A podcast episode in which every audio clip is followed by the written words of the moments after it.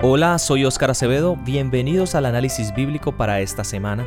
En nuestro análisis pasado vimos el llamado de Dios a Gedeón. Aunque no era un gran hombre de fe y confianza en Dios, tenía un corazón dispuesto a escuchar a Dios. Su primera misión fue enfrentar una gran debilidad del corazón humano que es la idolatría. Hoy veremos cómo esa pequeña misión lo preparó para una mucho más grande y trascendental en su vida y en la vida de su pueblo. Dios quiere ayudarnos a ver nuestra propia condición en la vida de Gedeón y que igual que Él podamos crecer en Jesús. Soy Óscar Oviedo, gracias por escucharnos, comencemos.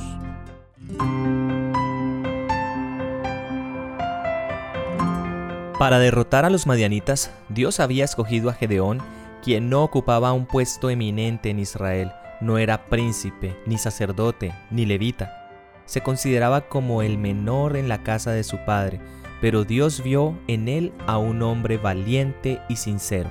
Leamos en jueces capítulo 6 versículos 33 al 35. Pero todos los madianitas y amalecitas y los del oriente se juntaron a una y pasando acamparon en el valle de Jezreel. Entonces el espíritu de Jehová vino sobre Gedeón, y cuando éste tocó el cuerno, los abieseritas se reunieron con él. Envió mensajeros por todo Manasés y ellos también se juntaron con él. Asimismo envió mensajeros a Aser, a Zabulón y a Neftalí, los cuales salieron a encontrarles. Ya leímos la semana pasada al comienzo del capítulo 6 del libro de jueces que los madianitas solían venir cada año a asaltar a los israelitas. Los israelitas no habían puesto mayor oposición en el pasado y no se esperaba que lo hicieran esta vez. Pero el espíritu de Jehová vino sobre él, sobre Gedeón, y tocó el cuerno. Todo pensamiento de violencia contra Gedeón quedó olvidado. Y cuando él hizo tocar la trompeta para ir a la guerra, los hombres de Ofra fueron los primeros que se congregaron alrededor de su estandarte.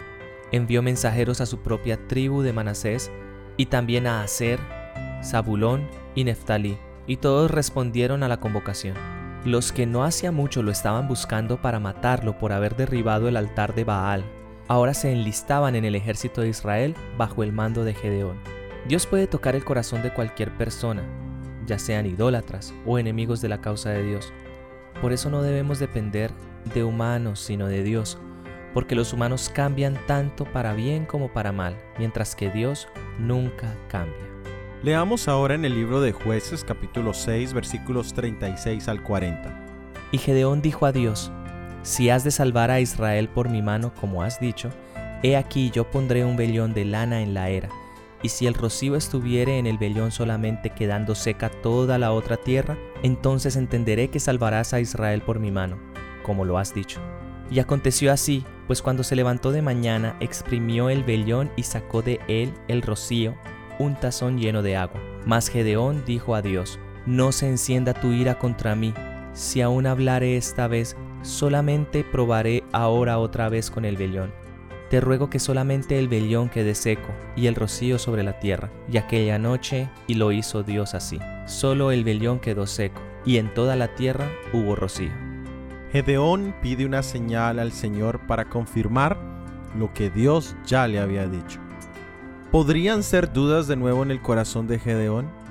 Este evento es una foto muy real de nosotros mismos. Como humanos olvidamos muy rápido las experiencias positivas en nuestro caminar de fe y dejamos que el miedo y que la incredulidad nos paralicen espiritualmente. Podríamos darle el beneficio de la duda a Gedeón y decir que la señal que ahora él está pidiendo serviría de confirmación para los hombres que ahora venían a la batalla. Como sea, Dios acepta y concede la señal tal como Él la pide. Pero Gedeón solicita una segunda señal que es exactamente como la primera con una pequeña variación. Y añade también, no se encienda tu ira contra mí. Esto sería muy válido y tendría lugar en un diálogo entre dos humanos, donde alguno repite algo o pregunta lo mismo varias veces y más cuando tal vez ya se ha dicho la respuesta también varias veces.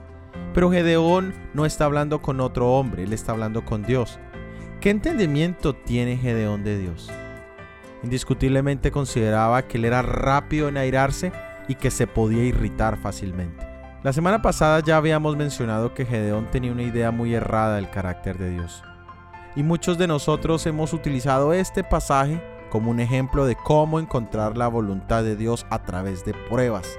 Pero vemos que ya la voluntad de Dios estaba revelada a Gedeón, que en sí las pruebas no tenían el objetivo de saber si Dios quería que Gedeón fuese líder en contra de los madianitas o no. Pero en sí cada una de esas pruebas es una falta de seguridad, una falta de fe, una falta de conocimiento de Dios. Pero Dios baja al nivel de Gedeón y por su gracia le concede esta segunda prueba. Y es por la misericordia de Dios que Él permite nuestras dudas acerca de su voluntad expresa en su santa palabra. Es por su gracia que nos concede respuestas adicionales a temas que ya están claramente expresados en la palabra de Dios.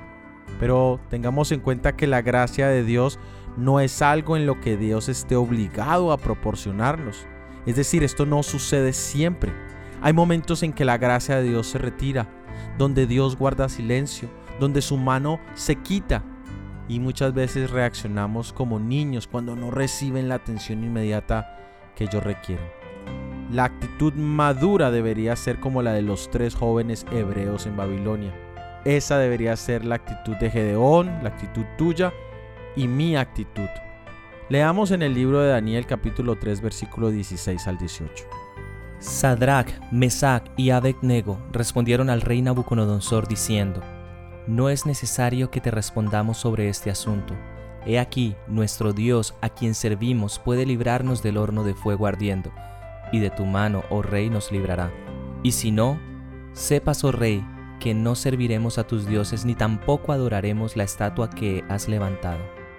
Esos tres jóvenes hebreos no dijeron, Señor, por favor, muéstranos si sí debemos obedecer en este momento. Ni tampoco dijeron, Señor, te imploramos que por favor apagues el fuego como una prueba de tu gran amor por cada uno de nosotros. Su respuesta fue, Dios es bueno en todo tiempo, Él es poderoso siempre, Él nos puede salvar, pero si aún Él decide no hacerlo, nosotros le honraremos con nuestra obediencia. Si tú, mi hermano o hermana, vives una vida como la de Gedeón, buscando pruebas de Dios a cada paso de tu experiencia cristiana, hoy es el día de no seguir dudando más en nuestro Señor Jesucristo. Leamos en Jueces capítulo 7 versículos 1 y 2. Levantándose pues de mañana Jerobaal, el cual es Gedeón, y todo el pueblo que estaba con él, acamparon junto a la fuente de Jarot, y teniendo el campamento de los madianitas al norte, más allá del collado de More, en el valle. Y Jehová dijo a Gedeón, El pueblo que está contigo es mucho para que yo entregue a los madianitas en tu mano no sea que se alabe Israel contra mí diciendo, mi mano me ha salvado. Las pruebas y las manifestaciones del carácter de Dios parecen haber tenido un efecto positivo en Gedeón, porque leemos que se levantó temprano. Madrugar es sinónimo de entusiasmo, de compromiso, de laboriosidad. Pero ahora llega el momento en que Dios prueba a Gedeón, diciéndole, el pueblo que está contigo es mucho para que yo entregue a los madianitas en su mano. Gedeón tenía 32 mil hombres, que comparado con el ejército madianita era muy pequeño, y ahora Dios le está diciendo que es muy grande. ¿Qué tal esto para un general militar? Esto sería desastroso, una derrota contundente, porque entre menos personas se tengan, menos posibilidades hay de ganar la batalla. Hay aquí un principio Dios puede llevar a cabo cualquier proyecto, meta o trabajo sin la ayuda humana. Debemos siempre estar agradecidos cuando Dios nos utiliza sabiendo que no nos necesita. Nosotros somos los que le necesitamos a Él. También es claro que Dios quiere darle una lección a su pueblo. Y la lección es que si un solo hombre hubiese sido fiel a Dios, ese solo fiel podía haber enfrentado a mil madianitas. Pero el punto central está en las palabras de Dios. No sea que se alabe Israel contra mí diciendo, mi mano me ha salvado. Es decir, exaltando el orgullo del corazón humano, desconocer totalmente a Dios, no reconocer que es Dios quien ha dado la victoria. Hoy en día queremos ser los creadores y no las criaturas. Hoy en día queremos ser los libertadores y no los liberados. Y todo por el tema del reconocimiento, de la exaltación. Muy bien, leamos ahora en jueces capítulo 7 versículos 3 al 8. Ahora pues, haz pregonar en oídos del pueblo diciendo, quien tema y se estremezca, madrugue y devuélvase desde el monte de Galaad. Y se devolvieron de los del pueblo veintidós mil, y quedaron diez mil. Y Jehová dijo a Gedeón, aún es mucho el pueblo, llévalos a las aguas y allí te los probaré, y del que yo te diga, vaya este contigo, irá contigo, mas de cualquiera que yo te diga, este no vaya contigo, el tal no irá. Entonces llevó el pueblo a las aguas, y Jehová dijo a Gedeón, cualquiera que lamiere las aguas con su lengua como lame el perro, a aquel pondrás aparte, asimismo a cualquiera que se doblare sobre sus rodillas para beber. Y fue el número de los que lamieron llevando el agua con la mano a su boca trescientos hombres. Y todo el resto del pueblo se dobló sobre sus rodillas para beber las aguas. Entonces Jehová dijo a Gedeón, con estos trescientos hombres que lamieron el agua os salvaré, y entregaré a los madianitas en tus manos. Y váyase toda la demás gente cada uno a su lugar. Y habiendo tomado provisiones para el pueblo y sus trompetas, envió a todos los israelitas cada uno a su tienda y retuvo a aquellos trescientos hombres, y tenía el campamento de Madián abajo en el valle. Dios redujo el número de hombres en el ejército de Israel de dos maneras. Una fue dejando ir a los cobardes o temerosos. Existía en el Antiguo Testamento una serie de leyes en relación con la guerra. Leamos una de ellas que se encuentra en el libro de Deuteronomio capítulo 20 versículo 8. Y volverán los oficiales a hablar al pueblo y dirán, ¿Quién es el hombre medroso y pusilánime? Vaya y vuélvase a su casa, y no opaque el corazón de sus hermanos como el corazón suyo. La pregunta aquí es por qué Gedeón no había considerado esta instrucción para esta guerra en particular. Tal vez Gedeón no había considerado esta ley porque esta no era una guerra de conquista, era más bien una guerra de supervivencia. Pero sea como haya sido, los cobardes serían los primeros en tomar la gloria para sí después de la victoria. Solo los valientes son íntegros en reconocer su debilidad y honestos en expresarla a los demás. De hecho, hay un ejemplo muy interesante en este momento. Se juega el abierto de tenis de Australia en este momento. Y uno de los mejores tenistas en este momento es Roger Federer. En uno de los partidos de cuartos de final, donde él ganó el partido y pasó a la semifinal, él mismo reconoce que no merecía haber ganado, que solamente fue suerte. Otro tipo de jugador de los que les gusta hacer alarde de sus éxitos, de sus capacidades, no hubiese sido sincero y tal vez hubiera dicho que él ganaba porque él es el mejor. Y eso era exactamente lo que Dios quería evitar al mandar a los temerosos, a los cobardes de regreso a su casa. La segunda forma fue probándolos en la forma en que bebían agua. Los que se arrodillaban, los que se hincaban y ponían su cabeza directamente en contacto con el agua en el, en el río, fueron rechazados. Y es interesante porque el carácter se prueba a menudo por medios muy sencillos. Y esta es una prueba muy sencilla, pero que cumplía con el propósito y con el plan de Dios.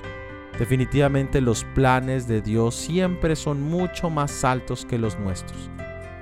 Pero en general, Dios estaba probando a Gedeón. Indiscutiblemente Gedeón necesitaba crecer, necesitaba avanzar en su entendimiento de Dios. Porque este aparente fracaso inminente de esta batalla con tan poquitas personas se convertiría en la experiencia más maravillosa de la vida de Gedeón.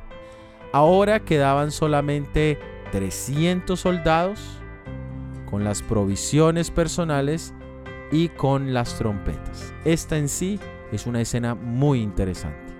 Ahora leamos en jueces capítulo 7 versículos del 9 al 14. Aconteció que aquella noche Jehová le dijo, levántate y desciende al campamento porque yo lo he entregado en tus manos. Y los madianitas, los amalecitas y los hijos del oriente estaban tendidos en el valle como langostas en multitud, y sus camellos eran innumerables como la arena que está a la ribera del mar en multitud. Cuando llegó Gedeón he aquí un hombre estaba contando a su compañero un sueño, diciendo, He aquí yo soñé un sueño. Veía un pan de cebada que rodaba hasta el campamento de Madián y llegó a la tienda y la golpeó de tal manera que cayó y la trastornó de arriba abajo y la tienda cayó. Y su compañero respondió y dijo, eso no es otra cosa sino la espada de Gedeón, hijo de Joás, varón de Israel. Dios ha entregado en sus manos a los madianitas con todo el campamento. Cuando Gedeón oyó el relato del sueño y su interpretación, adoró. Y vuelto al campamento de Israel dijo, levantaos, porque Jehová ha entregado el campamento de Madián en nuestras manos. Ya Gedeón se había quedado sin refuerzos para su ejército, solamente 300 hombres frente a un ejército gigantesco de madianitas. Pero Dios ahora le da refuerzos para su fe. Gedeón baja de noche al campamento madianita y escucha el diálogo de dos soldados que le sirvió como señal de parte de Dios. Esta señal, a diferencia de las anteriores, ya no la pidió Gedeón, pero Dios, el que lee los corazones y sabe lo que necesitamos antes que lo pidamos, le proporcionó a Gedeón una señal poderosa que fortalecerá su fe y amor por Dios. Gedeón reconoció la voz de Dios que le hablaba por medio de aquellos forasteros madianitas. Dios nos habla de múltiples maneras, a veces de las maneras más sencillas.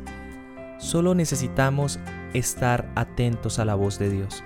El punto central de sus mensajes suele ser sobre nuestras prioridades. Muchas veces nuestras prioridades son como las de un niño, vivir, comer, que no nos falte nada de lo que se nos antoja, pero las prioridades para Dios son distintas. Él nos llama a servir a ver con los ojos de la fe, para que veamos el tiempo y el lugar donde Dios nos ha colocado. Las prioridades de nuestro Salvador Jesucristo no giraban en torno a lo que Él necesitaba, sino en torno a lo que la humanidad necesitaba. Leamos en jueces capítulo 7 versículos 19 al 22. Y repartiendo los trescientos hombres en tres escuadrones, dio a todos ellos trompetas en sus manos y cántaros vacíos con teas ardiendo dentro de los cántaros. Y les dijo, Miradme a mí y haced como yo. He aquí que cuando yo llegue al extremo del campamento, haréis vosotros como hago yo. Yo tocaré la trompeta y todos los que estarán conmigo, y vosotros tocaréis entonces las trompetas alrededor de todo el campamento, y diréis, por Jehová y por Gedeón. Llegaron, pues, Gedeón y los cien hombres que llevaba consigo al extremo del campamento, al principio de la guardia de medianoche, cuando acababan de renovar los centinelas. Y tocaron las trompetas, y quebraron los cántaros que llevaban en sus manos, y los tres escuadrones tocaron las trompetas, y quebrando los cántaros tomaron en la mano izquierda las teas, y en la derecha las trompetas con que tocaban, y gritaron, por la espada de Jehová y de Gedeón. Y se estuvieron firmes cada uno en su puesto en derredor del campamento. Entonces todo el ejército echó a correr dando gritos y huyendo, y los trescientos tocaban las trompetas, y Jehová puso la espada de cada uno contra su compañero en todo el campamento, y el ejército huyó hasta Bet en dirección a Serera, y hasta la frontera de Abel Meloá, en Tabat. La estrategia de Gedeón fue similar a la de Abraham cuando rescató a su sobrino Lot. Abraham utilizó 318 soldados. Gedeón tiene 300 soldados. Ambos, Abraham y Gedeón, dividieron sus ejércitos. Ambos atacaron de noche. Ambos tenían grandes desventajas en comparación con sus enemigos pero en el caso de Gedeón hay un elemento particular en su estrategia y era que él dijo, haréis vosotros como hago yo. Los soldados imitaron exactamente lo que Gedeón hacía. Jesús es nuestro comandante en la fe cristiana y él nos ha dicho algo similar. Porque ejemplo os he dado para que como yo os he hecho, vosotros también hagáis. De cierto, de cierto os digo, el siervo no es mayor que su Señor, ni el enviado es mayor que el que le envió. Si sabéis estas cosas, bienaventurados seréis si las hiciereis. Juan capítulo 13 versículos 15 al 17. El ejército madianita que dormía se despertó de repente. Por todos los lados se veía la luz de las antorchas encendidas. En todas las direcciones se oía el sonido de las trompetas y el clamor de estos asaltantes. Todo esto los hizo creer que estaban rodeados por un ejército innumerable. Los madianitas se volvieron presas del pánico. Con frenéticos gritos de alarma huían para salvar su vida y tomando a sus propios compañeros como enemigos, se mataron unos a otros. El pánico es un miedo intenso y eso fue lo que sobrecogió a los madianitas en esa noche. Ese tipo de pánico era lo que ellos habían infundido a los israelitas por mucho tiempo. Ahora recibieron de ese pánico en una noche por manos de unos pocos. El simple acto de tocar la trompeta de parte del ejército de Josué alrededor de Jericó y de parte del pequeño grupo de Gedeón entre las huestes de Madián resultó eficaz por el poder de Dios para anonadar el poderío de sus enemigos. El sistema más completo que los hombres hayan conseguido jamás, si está privado del poder y la sabiduría de Dios, resultará en un fracaso, mientras que tendrán éxito los métodos menos promisorios cuando sean divinamente ordenados y ejecutados con humildad y fe. La confianza en Dios y la obediencia a su voluntad son tan esenciales para el cristiano en la guerra espiritual. Ahora leamos en Jueces capítulo 7 versículos 23 al 25. Y juntándose los de Israel, de Neftalí, de Aser y de todo Manasés siguieron a los madianitas. Gedeón también envió mensajeros por todo el monte de Efraín diciendo, descended al encuentro de los madianitas y tomad los vados de Betbará y del Jordán antes que ellos lleguen. Y juntos todos los hombres de Efraín tomaron los vados de Betbará y del Jordán.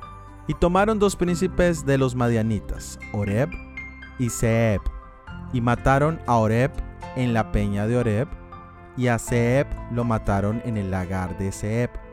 Y después que siguieron a los madianitas, trajeron las cabezas de Oreb y de Seb a Gedeón al otro lado del Jordán.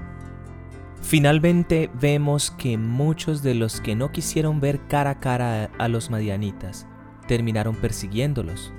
Es decir, en un principio esa cobardía, ese temor hizo que Dios les dijera mejor devuélvanse para sus casas, pero en esta ocasión Dios le da una segunda oportunidad a los que mostraron esa cobardía en el principio.